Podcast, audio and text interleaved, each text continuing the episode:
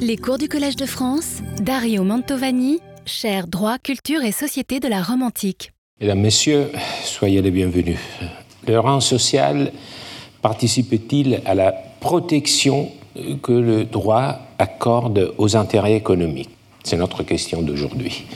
Est-ce que l'on est mieux protégé par son système judiciaire lorsqu'on est plus riche? Je sais quelles pensées sont en train de traverser vos esprits et que plus d'un parmi vous pense que oui, la richesse compte.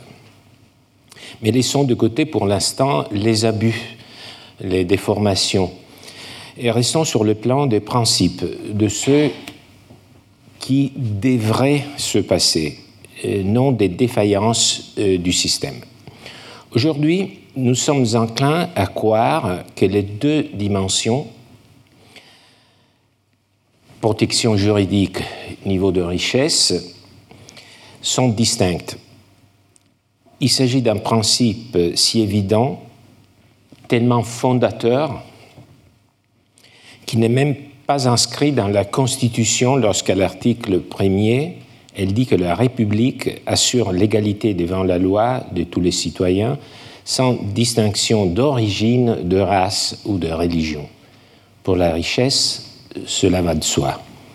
Pour les Romains, c'était plus complexe, voire différent. À Rome, la société était centrée sur les hiérarchies et, sur, et ces hiérarchies avaient un parti comme fondement les patrimoines. Donc c'était une société hiérarchisée et cette hiérarchie se fondait en grande partie sur les patrimoines qui revenaient à chacun. Les citoyens étaient divisés selon leur richesse en cinq classes subdivisés en 193 centuries, au sein desquelles on comptait les votes en proportion du rang. Donc, euh, les votes de chacun pesaient différemment, pour le faire simple, mais c'est au fond ça, pesaient différemment par rapport à son patrimoine, à sa position dans ce système bien que ce système euh, ne fût plus appliqué sous l'Empire, le rang social continuait à être pris en compte dans beaucoup de circonstances. La participation à la vie politique resta toujours liée à des critères patrimoniaux, donc même sous l'Empire, même si ce système, les Romains l'attribuaient à un roi, Servius Tullius, donc c'était très ancien, mais euh, sous des formes différentes, euh, cette hiérarchisation par rapport au, patrimoine a continué à euh, perdurer même sous l'Empire.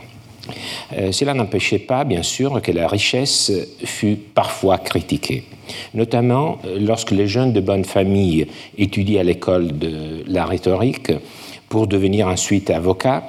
On leur apprenait que la figure du pauvre était plus facile à défendre lorsqu'il y avait un, procès, car le riche incarnait à Rome également le, les stéréotypes de l'homme dévoyé, avide, euh, arrogant.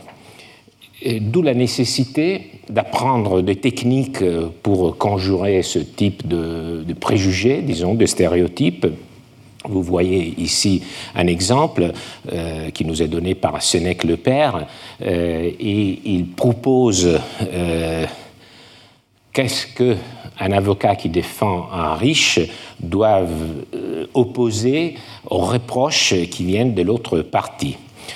nous lisons ensemble, je n'ignore pas, c'est l'avocat du, du, riche qui parle, qu'il y a des pauvres qui occupent leur loisir à déchirer en secret ceux qui sont coupables d'être riches et qui ne cessent de les poursuivre de leurs accusations. Cependant, rien dans les affaires humaines ne met mieux le mérite en lumière. C'est le sens qui élève à la dignité de sénateur, le sens qui sépare les euh, chevaliers romains de la plèbe, le sens qui donne les grades dans les champs, le sens qui fait choisir ceux qui jugent au forum.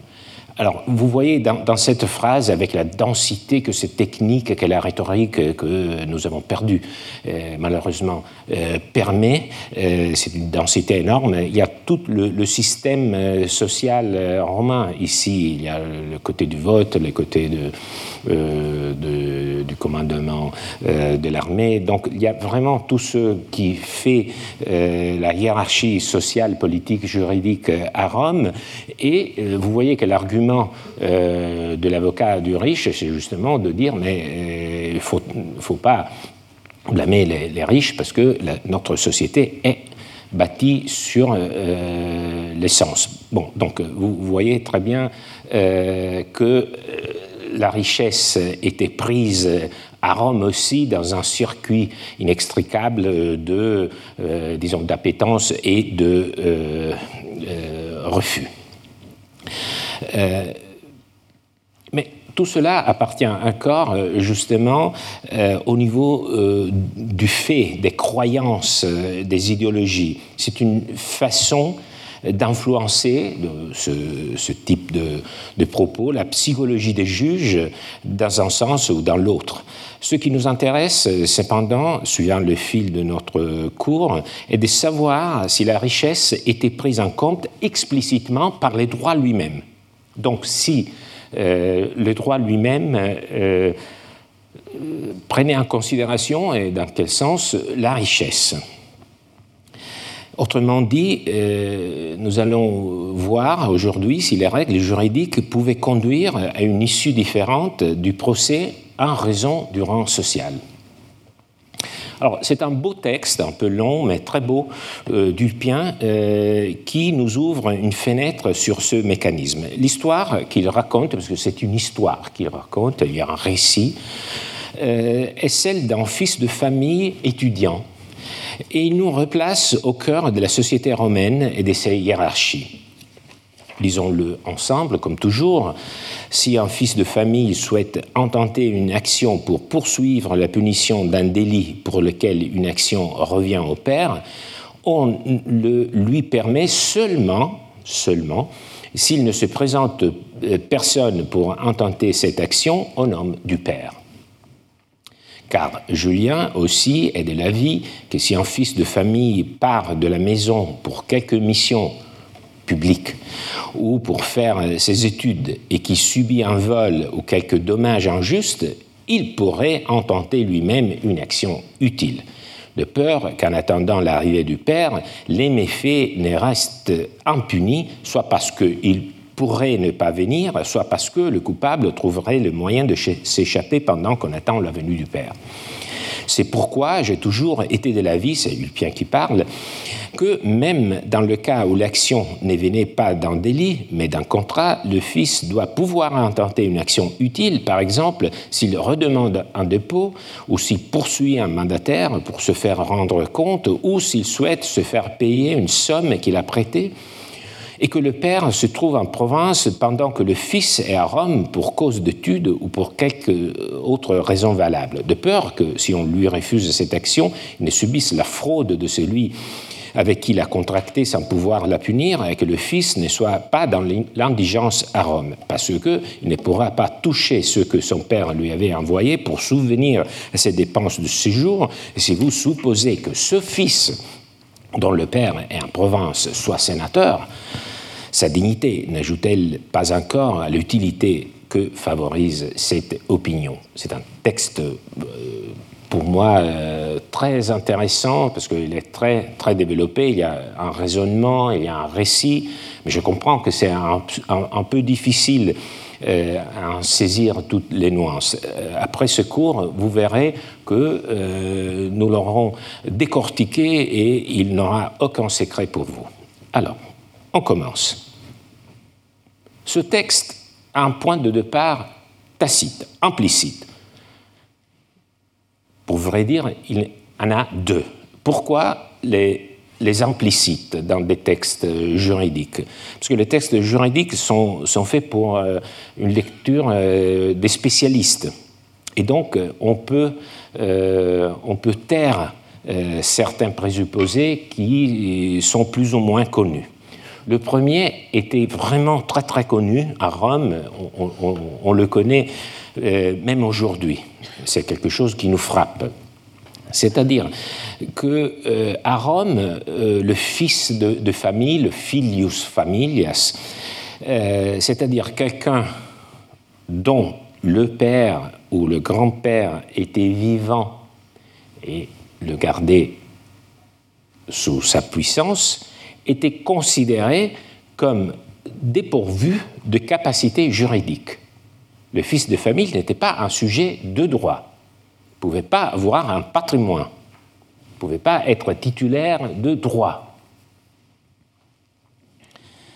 Si jamais il concluait des contrats ou recevait quelques biens, les droits qu'il acquérait étaient en réalité acquis par son père. Donc le fils était une sorte de prolongation de son père. Et quand je parle de fils de famille, euh, euh, j'implique euh, homme ou femme, donc il n'y a pas de différence entre un garçon et une fille. Et lorsque je dis un garçon une fille, peut-être c'est un peu restreint, parce que cette condition est une condition juridique qui n'a rien à voir avec l'âge. Donc, si on, a la chance d'avoir un, père âgé, on peut vraiment vieillir comme un fils de famille. Bon, c'est le seul, euh, disons, avantage de, cette situation. Alors, c'est de cette situation qui, au fond, parle Ulpien dans ce texte. Parce que cette situation peut engendrer des effets un peu paradoxaux. Parce que la condition de n'être pas un sujet de droit pouvait ne pas être cohérente avec l'indépendance sociale du fils, avec par exemple l'éventualité qu'il vivait séparé de son père. Alors, il ne faut pas oublier que cette condition de minorité juridique concernait les droits privés. Donc, il n'était pas un sujet de droit privé, le fils de, famille. Tandis que pour le droit public, le fils de famille, en ce cas, en l'occurrence, homme, bien que sous la, puissance paternelle, même s'il était un fils de, famille, pouvait combattre, voter, être élu à une magistrature rien ne met plus en évidence le paradoxe de cette situation que de penser qu'un consul, premier chef de l'armée romaine, qui mène ses soldats à la conquête de l'Empire, dépend pour ses dépenses de l'argent de poche qui lui verse son père. C'est ça, n'être pas un sujet de droit. Et donc, euh, il y a une scission entre la dimension publique et la dimension privée. Mais ce n'est pas seulement cette scission qui posait problème, il y a aussi d'autres aspects un peu plus subtils, plus, plus,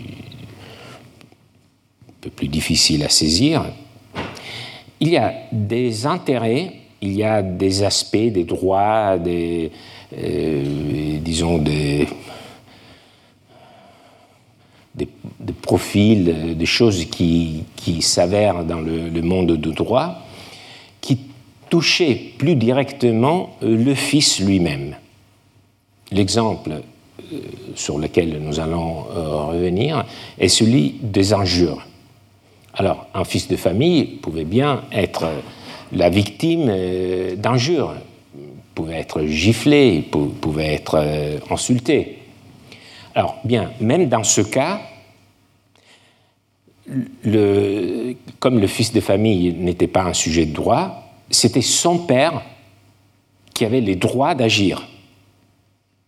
Mais là, on comprend très bien qu'il y a vraiment un décalage entre celui qui, est défait les titulaires de la situation, c'est le fils qui a été euh, la victime de l'injure, et le père qui est celui qui a la faculté d'agir. Donc vous voyez qu'il y a des choses qui sont un peu euh, difficiles à gérer dans, ce système de séparation entre le père et, le fils.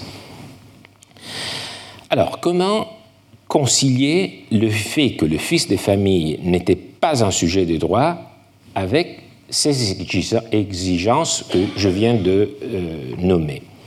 Alors, notre texte Dulpien laisse entrevoir qu'en droit romain, le conflit entre la condition passive du fils de famille et ses besoins personnels était, euh, disons, géré avec beaucoup de souplesse et avec euh, beaucoup d'attention aux circonstances.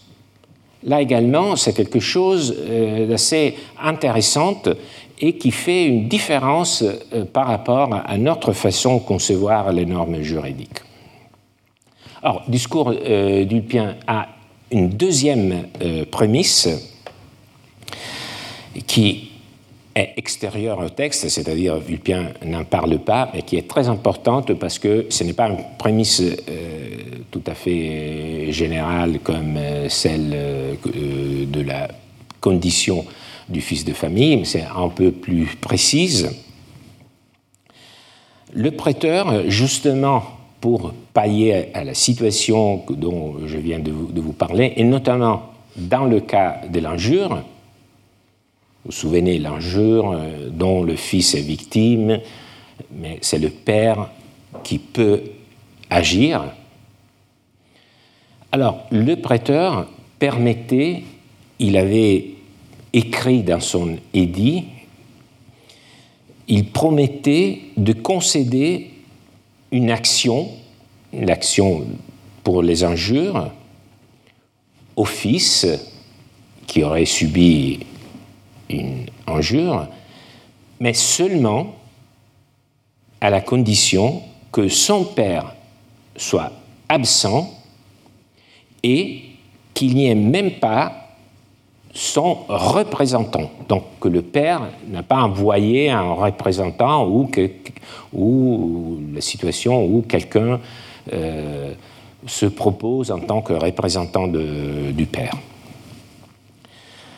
On, voit ici le, texte de l'édit du, prêteur, on peut, on peut le lire, et on voit très bien que ce sont... Euh, Bon, c'est une prose assez, technique, mais on comprend que euh, le prêteur dit que si quelqu'un vient euh, devant lui euh, et dit qu'une injure a été commise contre le fils de, famille, et que le père, au pouvoir duquel le fils se trouve, n'est pas présent, donc première condition, et qu'il n'y aura aucun représentant qui agisse au nom du Père, dans ce cas, après avoir évalué la situation, je donnerai une action à celui qui a été victime de l'injure.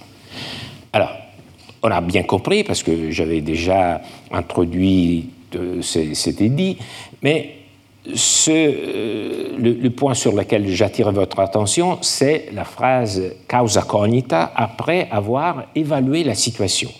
Donc le prêteur ne dit pas qu'il va en tout cas concéder au, fils d'agir, qu'il va évaluer la situation. Qu'est-ce que euh, ça implique? On va le voir dans le texte d'Ulpien qui nous permet, c'est un cas assez rare, de voir quel type de euh, évaluation le, prêteur menait dans, ce type de, contexte. Dernière remarque à, propos de, cette prémisse. Euh,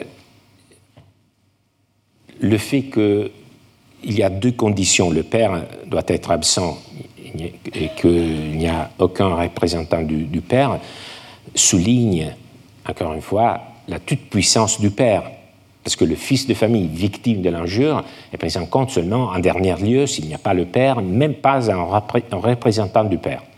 Donc ça souligne encore une fois la toute-puissance euh, du père. néanmoins, euh, cet édit du prêteur ouvre une brèche dans euh, cette toute-puissance les juristes s'y engouffrent, c'est-à-dire que quand le prêteur autorise à la fin de cette évaluation le fils en fils spécifique, une, personne concrète à agir, les juristes euh, disent, observent que, dans ce cas, lorsque le fils euh, agit, ce n'est pas qu'il agit au nom du père.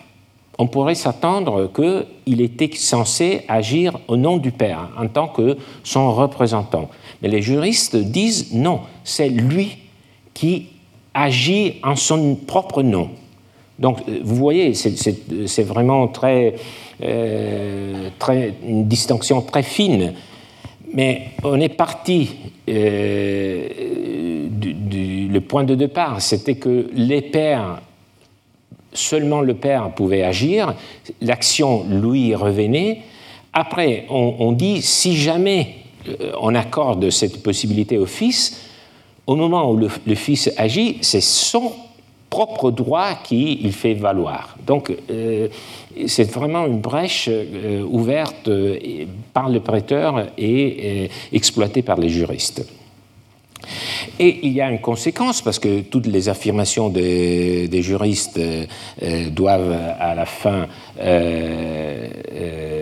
arriver à une conclusion. Alors, est-ce que quand le, fils agit, s'il agit en son nom, est-ce que après le père peut-il agir en son propre nom, au nom du père? Et les juristes euh, font le bilan.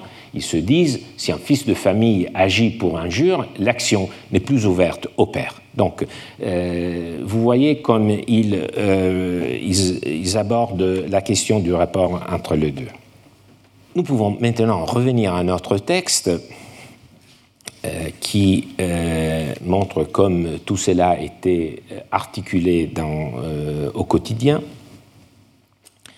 Alors, nous avons dit qu'il y a deux prémices qui sont hors du texte, la position du fils de famille qui n'est pas un sujet de droit privé. Deuxièmement, l'édit sur l'injure. Donc, j'ai mis cette euh, remarque afin que vous puissiez comprendre que euh, tout le raisonnement d'Ulpien a comme point de départ euh, cet édit. Par rapport à ces points de, départ implicites, le passage d'Ulpien introduit d'emblée une extension générale aux autres délits subis par le Fils. Si on lit son propos, il dit si un fils de famille souhaite intenter une action pour poursuivre la punition d'un délit pour lequel une action revient au père, on le lui permet seulement s'il ne se présente personne pour intenter cette action au nom du père. Il ne dit pas si euh, le fils veut subir une injure, mais il dit s'il subit un délit. Donc vous voyez qu'il est en train de tendre euh, la disposition du prêteur. Alors, cette extension remonte déjà à un autre juriste. Vous connaissez tous très bien Ulpien parce qu'il est mort en 223. On l'a déjà rencontré plusieurs fois. Julien, qui est un juriste euh, pas moins euh, euh, célèbre dans l'histoire de la jurisprudence romaine, a été consul en 148 après Jésus-Christ. Donc vous voyez, entre les deux, il y a à peu près un siècle de, distance, de décalage. Donc Ulpien, c'est bien entendu le, le, plus récent et euh, euh, Julien, c'est le, précédent.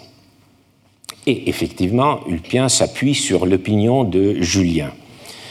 Et vous voyez le jeu d'autorité entre les juristes Ulpien s'appuie sur, sur Julien parce qu'il sait que c'est quelqu'un dont l'opinion comptait beaucoup. Donc il peut, il peut dire c'est aussi l'opinion de, Julien. Et peut-être ce n'était pas, même pas seulement Julien, mais il y avait d'autres. Mais Ulpien euh, n'évoque que, euh, que, Julien. Alors, Julien, euh, on, peut le voir, est de l'avis que si un fils de famille part de la maison pour quelque mission ou pour faire ses études et qui subit un vol ou quelque dommage injuste, il pourrait intenter lui-même une action utile de peur qu'en attendant l'arrivée du père, les méfaits ne restent impunis, soit parce qu'il pourrait ne pas venir, soit parce que le coupable trouverait le moyen de s'échapper pendant qu'on attend la venue du père. Donc c'est l'opinion sur laquelle s'appuie euh, Ulpien. Ce qu'on peut remarquer, c'est que Julien avait émis son, opinion à propos de deux délits qu'il évoque nommément, c'est-à-dire le vol et les dommages causés injustement. On pourrait se, demander, on devrait se demander sur quoi s'appuyait Julien. Alors, on a bien vu que Ulpien s'appuyait sur Julien, mais sur quoi s'appuyait Julien? Alors, je sais votre réponse, il s'appuyait sur le dit du prêteur, parce que l'édit du prêteur avait déjà introduit euh, cette exception. Euh, agir en cas d'injure, et donc Julien s'est appuyé sur cette première exception pour l'étendre à d'autres cas de délit. Comment peut-on nommer ce, procédé? C'est le raisonnement par analogie. Donc il y a des situations qui sont euh, semblables, et donc si une situation a déjà été disciplinée par les droits, on utilise cette même discipline pour les autres situations qui sont semblables. Quelle est la ressemblance entre ces situations? Très simple, il s'agit toujours des délits. Donc, comme on permet au fils de famille d'agir dans le cas du délit de l'injure, on lui permet d'agir aussi dans d'autres cas, celui du vol et celui des dommages. Mais comme je sais que vous êtes très attentif, et c'est pourquoi j'aime bien et je suis très malheureux de devoir, dans une semaine, terminer mon cours, et donc je sais que vous avez bien saisi le problème, oui, l'analogie fonctionne, mais jusqu'à un certain point. Pourquoi? Parce que, dans le cas de l'injure, vous vous en souvenez, c'était vraiment le fils de famille qui était mis en cause, parce que c'était lui qui avait été giflé, qui avait été insulté, c'était sa personne même qui était en jeu. Dans le cas du vol et des dommages injustes qui lui ont été causés, euh, il y a, si vous voulez, un problème. Qu'est-ce qu'on peut voler à quelqu'un qui n'est propriétaire de rien Parce que le fils de famille n'est pas propriétaire. Donc il a subi le vol de quelque chose dont c'est plutôt le père qui était le propriétaire. Et donc si c'est le cas, vous voyez que l'analogie entre le délit d'injure et les autres deux qui sont mentionnés par Julien n'est pas entièrement euh, vraie. Mais c'est toujours le cas. L'analogie n'arrive jamais à, euh, à trouver des situations qui sont complètement identifiable, parce que si elles coïncident, il ne s'agit pas d'analogie, mais il, s'agit euh, d'un procédé par déduction. Alors, qu'est-ce qu'on fait lorsqu'il y a peut-être euh, une défaillance dans la justification On rajoute une justification. Et la justification euh, rajoutée par Julien, vous la voyez ici, c'est que il dit que il faut non, non pas veiller à l'intérêt du fils de famille, mais à l'intérêt de la communauté. Parce que ce n'est pas seulement l'intérêt de la victime d'un délit que ce délit soit puni, mais c'est aussi l'intérêt de la communauté que l'auteur du délit soit puni. Et donc, dans cette situation, si on n'accorde pas l'action contre le voleur ou contre celui qui avait causé des dommages injustes, et que le père n'arrive pas, il n'y a pas un représentant, si le fils ne peut pas agir, on risque que les coupables trouveraient le moyen de s'échapper. Donc c'est l'intérêt public ici qui est, qui est pris en compte. Vous voyez comment le, droit utilise des mécanismes d'argumentation pour construire un raisonnement, un raisonnement très solide. Alors, point de départ, l'édit sur l'injure, extension par analogie avec le renfort de l'utilité commune. Oui, utilité commune. J'ai utilisé cette locution, vous l'avez entendu lors de la dernière séance, utilitas, l'utilité.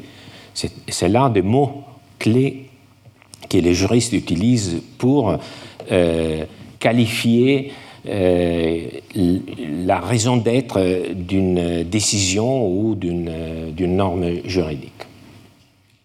Point assez euh, technique, on dit que le, le, fils de famille peut utiliser une action utile. Qu'est-ce qu'une action utile? D'abord, c'est une action qui fonctionne, utile, qui permet d'atteindre une certaine utilité, nous l'avons vu, mais c'est aussi une action qui a été adaptée, dont les mots ont été adaptés. Alors, euh, je ne veux pas lire et entrer dans les détails, c'est une proposition que, que j'ai faite d'adaptation d'une formule au cas du fils de famille. Donc il ne faut pas seulement lui accorder l'action, mais il faut que les mots de la formule soient adaptés. Et je sais que nous avons déjà parlé des, mots de la formule, et maintenant vous comprenez que euh, cet aspect du rituel de la procédure civile était très important et qu'il faut le, maîtriser. Mais nous avons commencé à le faire on peut continuer pour voir qu'est-ce que Ulpien euh, croit opportun d'ajouter au discours de Julien. Il s'accroche immédiatement à l'opinion de Julien et il introduit une nouvelle extension. À quel domaine? Non pas au domaine du départ c'est-à-dire le domaine des délits, mais au domaine des contrats. Également, quand le différent surgit d'un contrat, il convient qu'en l'absence du père, de son procurateur, le fils puisse agir. vous comprenez, c'est presque une révolution. Donc nous avons commencé en disant que le fils de famille n'était pas un sujet de droit que le général de l'armée, fils de famille, dépendait de l'argent du poche de, son père. Et maintenant, on comprend que non seulement il peut agir dans le cas très grave qu'il subisse une injure, mais aussi lorsqu'il subit d'autres délits, vol, euh, dommages causés euh, injustement, mais également, on commence à le comprendre, lorsqu'il y a un contrat en jeu la façon dont euh, Ulpien présente son opinion est assez euh, rare. Il dit euh, semper probavi, j'ai toujours approuvé. C'est un peu compliqué peut-être, cela veut dire qu'il a toujours approuvé l'opinion d'autres juristes ou il a toujours approuvé la démarche de prêteurs qui allait dans cette direction. on ne sait pas vraiment qu'est-ce que ça veut dire, mais c'est intéressant parce que ça introduit, c'est très rare. Parfois, vous, voyez un certain engouement de ma part euh, sur des détails euh, qui ne donnent pas des frissons normalement, mais euh, dans, dans, ce cas, on voit une sorte de, flèche quantitative, ce qui est très rare. C'est-à-dire que Ulpien nous montre que souvent, il donnait des avis sur ces sujets. Donc on, voit très bien que ce n'est pas quelque chose qui arrivait très rarement. Et l'intérêt, c'est que nous avons ici petit aperçu de la pratique du rapport entre les discours des juristes, ce qui s'est passé au quotidien. Alors, euh, Ulpien nous dit que pour lui, c'était aussi le cas, il, fallait accorder cette faculté d'agir au fils de famille, même dans le cas de, des contrats. Et après avoir exprimé cette opinion euh, de façon euh, générale, euh, il l'explicite par des exemples. Alors, vous voyez ici que l'accent est mis sur un certain nombre de contrats en dépôt. Il a, le, fils a déposé de l'argent et il n'a pas eu de retour. il poursuit un mandataire pour se faire infidèle, pour se faire rendre compte, ou il souhaite se faire payer une somme qu'il a, a prêtée. L'accent est mis dans ce cas parce que vous comprenez qu'il faut donner une justification à cette extension de la part d'Ulpien. Comment peut-on passer de, de l'édit sur l'injure accorder au fils de famille la possibilité d'agir même dans des cas de contrat Il faut le justifier.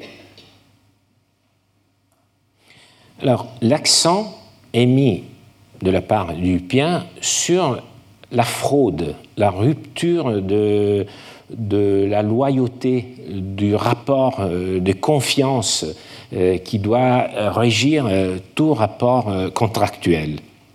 On le comprend très bien dans le cas du dépôt et du mandat, parce que vous, voyez, vous comprenez au quotidien, lorsque nous déposons quelque chose auprès de quelqu'un, c'est parce que nous lui faisons confiance. C'est le même, le même, cas lorsqu'on confie, euh, une, disons, une tâche à quelqu'un, le mandat, c'est parce qu'on lui fait confiance. Et donc, euh, si on, est déçu, euh, cela veut dire qu'il a, il a brisé ce lien de confiance. Et c'est pour ça que Ulpien utilise le mot fraude. Mais cela vaut aussi dans le cas un peu moins évident d'un prêt d'argent. Parce que lorsqu'on on, fait un prêt, euh, vous comprenez qu'il y a un rapport de crédit. Credere. Donc, credere, c'est croire. C'est la même chose, c'est toujours avoir euh, confiance en quelqu'un. Alors, j'insiste parce que, évidemment, euh, il y a dans le discours d'Ulpien une tentative assez, je dirais, assez élégante, parce que c'est une tentative presque cachée, voilée, de faire ressurgir la raison, sans la dire explicitement, de cette extension. Il met l'accent sur la non-exécution sur le fait qu'il y a eu ici euh, un comportement de la part du débiteur, un comportement répréhensible. Et c'est ce comportement répréhensible qui est d'une certaine façon comparable à un délit. Nous n'avons pas toujours cette sensibilité euh, on comprend très bien qu'un délit, c'est vraiment quelque chose de très répréhensible et qu'on peut vraiment reprocher à quelqu'un d'avoir commis un délit. On est un peu moins, euh, disons, inclin à reconnaître un peu le même modèle dans la non-exécution d'un contrat, bien entendu. Parfois, la non-exécution d'un contrat dépend euh, de l'impossibilité d'autres raisons qui empêchent le débiteur euh, d'exécuter son obligation. Mais souvent, ça dépend, dépend aussi d'une non-exécution volontaire. Et c'est ça que Ulpien veut mettre en, relief. Euh, donc, c'est euh, ce rapport sémantique entre les mots que Ulpien utilise, dont il a parsemé son chemin dans son passage, qu'on retrouve vraiment le cœur battant de, son raisonnement. Parce qu'il il était parti de l'extension de l'édit sur les injures à, à n'importe quel noxa, à n'importe quel délit noxa. Vous retrouvez euh, l'idée de nocere, de, de, de, nuire, noxa, nuire. Fraus, fraude, c'est pas exactement la même chose, mais les Romains disaient la fraude, c'est quand même un dommage euh, causé volontairement. Donc il a dit que dans le cas d'une non-exécution, il y a une fraude. Et la fraude, elle est contraire, c'est quand même quelque chose de très différent par rapport à la fidesse, à la loyauté. Donc, vous voyez les passages de la noxa à la protection de la fidesse. Donc, nous, nous sommes partis d'un texte très long. Nous avons vu que ce texte, en réalité, se base sur trois mots. Mais comme toujours, l'analogie, vous voyez que ce sont des passages qui ne sont pas exactement précis. Ce n'est pas une, équation. Ce sont plutôt des ressemblances presque, mais ce n'est pas vraiment un raisonnement linéaire. C'est l'analogie toujours. Alors, il intervient avec une justification de renfort, ici également. Alors, euh, la motivation de, renfort est que il y aurait, comme il se trouve, c'est un fils de famille que se trouve à, à Paris, euh, à Rome, pour cause d'études, donc il a besoin de beaucoup d'argent, donc s'il n'arrive pas à se faire rendre l'argent qu'il a prêté ou qu'il a déposé, il risque de se trouver dans l'indigence à Rome.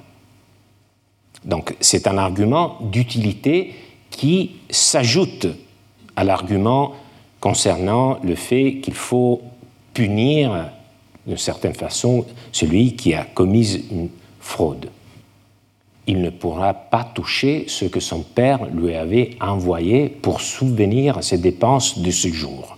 Viaticulum. C'est un, un, mot latin qui a en soi le, le terme via, voie, c'est faire le voyage, le trajet. Nous voyons ici peut-être notre fils de famille, donc c'est une scène, c'est un bas-relief euh, euh, qui se trouve euh, à, Trèves. Vous voyez le, maître au centre avec deux étudiants avec leur rouleau. Ils sont en train peut-être de lire, de commenter un texte comme nous sommes en train de le faire.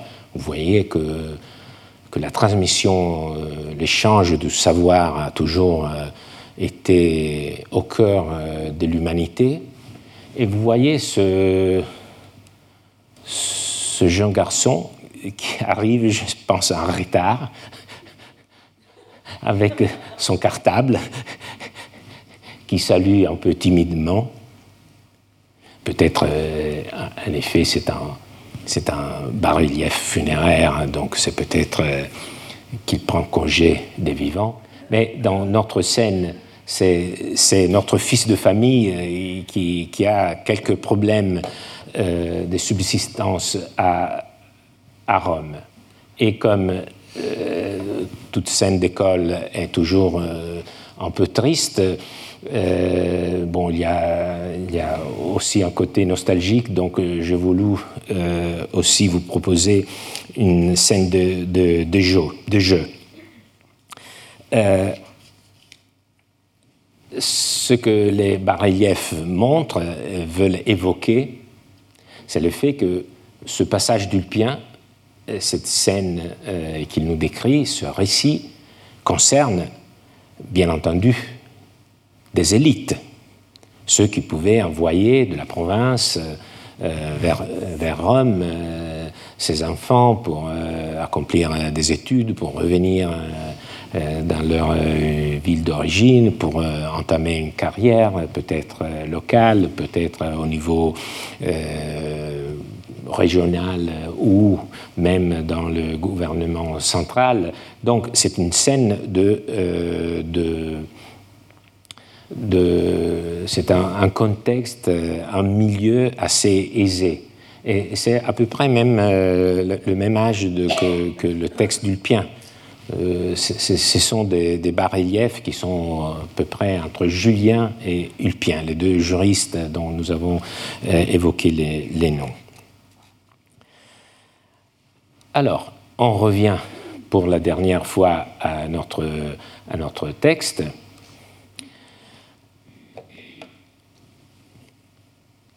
Le euh, Ulpien avait euh, renforcé euh, la justification de l'extension de la concession de l'action au fils de famille par disons, la première justification, parce qu'il faut, euh, il faut punir euh, ceux qui ont, tenu un comportement répréhensible, même dans, euh, à cause de la, non-exécution du, contrat. deuxième, première, première, justification. Deuxième justification, il ne faut pas que le fils de, de famille se trouve dans l'indigence à Rome. Et sur ce dernier point, il y a sorte de, renforcement complémentaire, il se pose cette question un peu rhétorique. Et si vous supposez que ce fils dont le père est en Provence soit sénateur, donc le, père est. Euh, euh, alors, c'est le fils euh, qui est sénateur, oui, c'est le fils qui est sénateur. Vous voyez cette, cette scission entre le fait qu'il est un sénateur, mais qu'il est dépourvu de, sa capacité de, droit privé. Donc il y a vraiment un décalage entre sa position publique et ce qu'il peut faire dans ses affaires privées. Si vous supposez que ce fils dont le père est en province soit sénateur, sa dignité n'ajoute-t-elle pas encore à l'utilité que favorise cette opinion? Donc c'était une opinion utile, c'est-à-dire qui permettait au fils de sortir euh, euh, d'un mauvais pas, mais il y a aussi une autre euh, motivation, c'est-à-dire le rapport entre cette situation d'indigence et la position, le rang social. Il était un sénateur. Alors, euh, nous avons bien compris que euh, tout ce mécanisme, d'abord, repose sur une évaluation fine des circonstances. Vous souvenez, le, prêteur disait, bon, je vais accorder cette action causa cognita, après avoir évalué la situation. Maintenant, on comprend qu'est-ce qu'on évalue. D'abord, on évalue pourquoi est-ce que le fils s'est éloigné de, sa famille. Est-ce qu'elle est partie bon, pour, euh, pour loisir, pour, euh, pour faire du tourisme, ou est-ce qu'il fait quelque chose euh, d'appréciable? Oui, il, il est parti pour faire ses études, ses, études ou même il est parti pour euh, remplir une charge publique. Par exemple, il est parti en tant qu'ambassadeur. Donc, premier aspect. Deuxième aspect, est-ce que si on ne lui accorde pas une protection, est-ce qu'il va subir des dommages assez graves? Oui. Par exemple, il tombe dans l'indigence où on, peut se dire, mais il est très riche, même s'il n'arrive pas à récupérer cet argent qu'il a déposé, bon, ça n'est pas très, très important. Donc il y a aussi cette deuxième considération à faire. Troisième considération, quel est son rang euh, social? Et on voit très bien que d'autant plus haut est le rang social, d'autant plus de protection on lui accorde. Donc pour revenir à notre question de départ, oui, il y a un rapport entre la position sociale et la protection qu'on accorde en droit romain et dans le, procès euh, euh, civils. Ce qu'on peut dire, c'est qu'il ne s'agit pas d'une protection qu'on accorde abusivement, en cachette ou euh, pour euh, des raisons inavouables, mais c'est quelque chose qui est théorisé, voire même typisé par les juristes. Les juristes nous montrent qu'est-ce que opportun de faire. Il s'agit des paramètres qui doivent être toujours pris en compte lorsqu'on fait cette évaluation. Donc, pour revenir à un dictum que j'avais déjà évoqué, euh, nous ne sommes pas penchés sur les abus auxquels se réfère le propos de Solon, qui était rappelé par un contemporain d'Ulpien, Diogène Laërce, les lois sont semblables aux toiles d'araignée. En effet, s'il y tombe quelque chose de léger, faible, elle le retient. Si cela est plus gros, il les déchire et s'en va. Ce n'est pas exactement ça le, cas. D'abord, parce que, euh, vous voyez, ce n'est pas qu'on accorde un, un plus puissant la possibilité d'échapper à quelque chose, mais au contraire, on lui donne la possibilité de... Euh, plutôt de, faire valoir ses droits. Donc ce n'est pas exactement la, même situation. En plus, c'est, et c'est, ce qui est important, c'est une situation qui est, pour ainsi dire, codifiée. Ce n'est pas quelque chose que, euh, qu'on accorde par sympathie ou pour des intérêts euh, qui ne sont pas euh, qui sont répréhensibles. Donc, pour, pour terminer, pour revenir à notre, à notre sujet, euh, on a bien compris que euh, si on part euh, de la considération presque, je voudrais dire, nue de la richesse, c'est la considération qu'on a aujourd'hui de la richesse en tant vraiment que intérêt seulement pécuniaire, ce n'est pas l'idée que les Romains avaient. Parce que vous voyez que la richesse, ici, est insérée dans un tableau bien plus riche en nuances, euh, qui euh, prend en compte aussi d'autres valeurs, que ce soit le rang, mais aussi que ce soit la fonction accomplie, l'objet par exemple, l'objectif euh, que ce fils avait lorsqu'il s'est rendu à Rome. Donc la richesse entre dans le monde romain euh, dans une considération euh, plus étendue et qui fait de cette richesse non seulement un point d'arrivée, mais un point de départ pour mieux, disons, euh, exploiter ses talents, sa possibilité de, de s'affirmer dans la société romaine, dans le cadre d'une société qui était profondément hiérarchisée. Donc, ce que je veux vous montrer est que pour comprendre euh, les rôles de la richesse, il faut reconstituer euh, tout cet arrière-plan pour voir quelle est la distance entre leur conception de la richesse et la nôtre. Mais euh, ce sera le, euh, le, sujet de notre dernière euh, séance mercredi prochaine. Pour l'instant, je vous remercie beaucoup. Retrouvez tous les contenus du Collège de France sur www.colège-2-france.fr.